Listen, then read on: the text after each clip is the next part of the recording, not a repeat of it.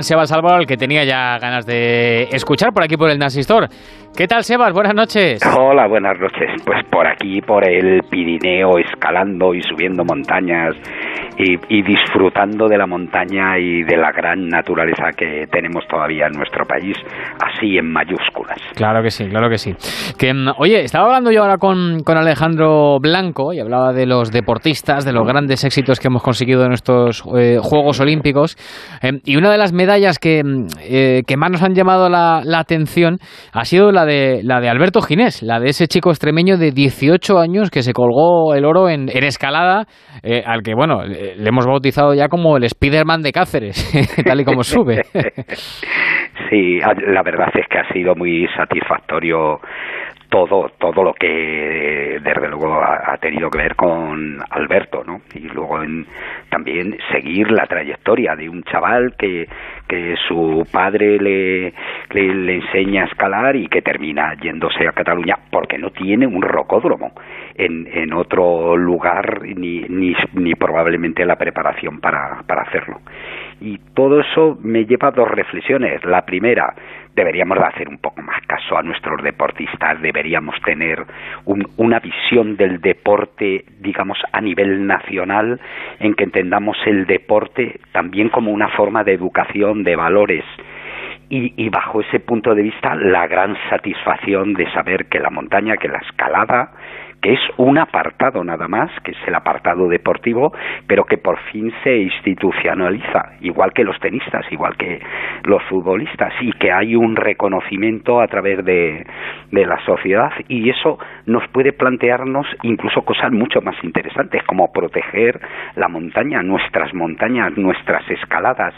Bueno, la verdad es que fue emocionante y además me alegro mucho por el por el chaval ese porque está empezando a la vida, tiene tiene toda una vida llena de futuros, ojalá le vaya bien en todo lo que en todo lo que haga, porque además tiene una pinta de buen chaval que, es sí, sí, sí, Es muy majete, muy majete. Eh, eh, bueno, lo entrevistamos aquí en el, en el transistor. Eh, es tan joven que, no acababa de, asimilar todavía que había ganado la, medalla de oro. ya tendrá tiempo, ¿no? Sí, sí, sí, sí. no, desde luego que sí. Desde luego que sí. Y también nos decía, por cierto, y desde aquí lo, lo reclamamos, que hombre, a lo mejor no hay dinero y efectivamente pues es más importante, como le comentaba ahora al señor Alejandro Blanco, pues invertir en, cosas más importantes que el deporte, que evidentemente es la sanidad, es, la cultura, es la igualdad, pero oye, que tampoco cuesta tanto hacer un rocódromo para que este hombre y para que eh, muchos otros puedan, puedan escalar, pero en fin. Ángel, no, ya simplemente una postilla. Mm. El, eh, desde luego, el país a nivel global, es decir, España a nivel global, tienen dinero, somos la, potencia económica aproximadamente número 12. Eh, damos un, voto cada cuatro años para que nuestros gestores resuelvan de la forma eh, más conveniente ese tipo de cosas, que dejen de mirar sus intereses y que vean el interés general. Y bajo ese punto de vista, no, no nos hemos dado cuenta, después de la pandemia, después de las Olimpiadas, que deberíamos ser un país mucho más serio, más preparado, que tenemos recursos, que los tenemos que aplicar mucho mejor, por supuesto, pero, pero necesitamos también una política deportiva que, que primero que hagan de este país, igual que en otros aspectos, un gran país. Vamos a por ello, vamos a ponernos a trabajar. Hmm. Y, no tener un secretario de Estado para el deporte que cambie una vez al año y, que sea un poco más constante, porque es que si no... Sí, bueno, vamos a dejar esto porque ya hay más de tertulia de... De verdad, sí, pero, espero que me llame un día Alcina también para preguntar. seguro, seguro. Sí, la opinión. Seguro que sí. Eh, tengo poquito tiempo, pero sí quería comentar contigo, Sebas, em, que eh, en verano siguen las, las expediciones y desgraciadamente tenemos que comentar la, muerte del alpinista escocés Rick Allen en el, en el K2. ¿Qué le pasó? Eh, una avalancha.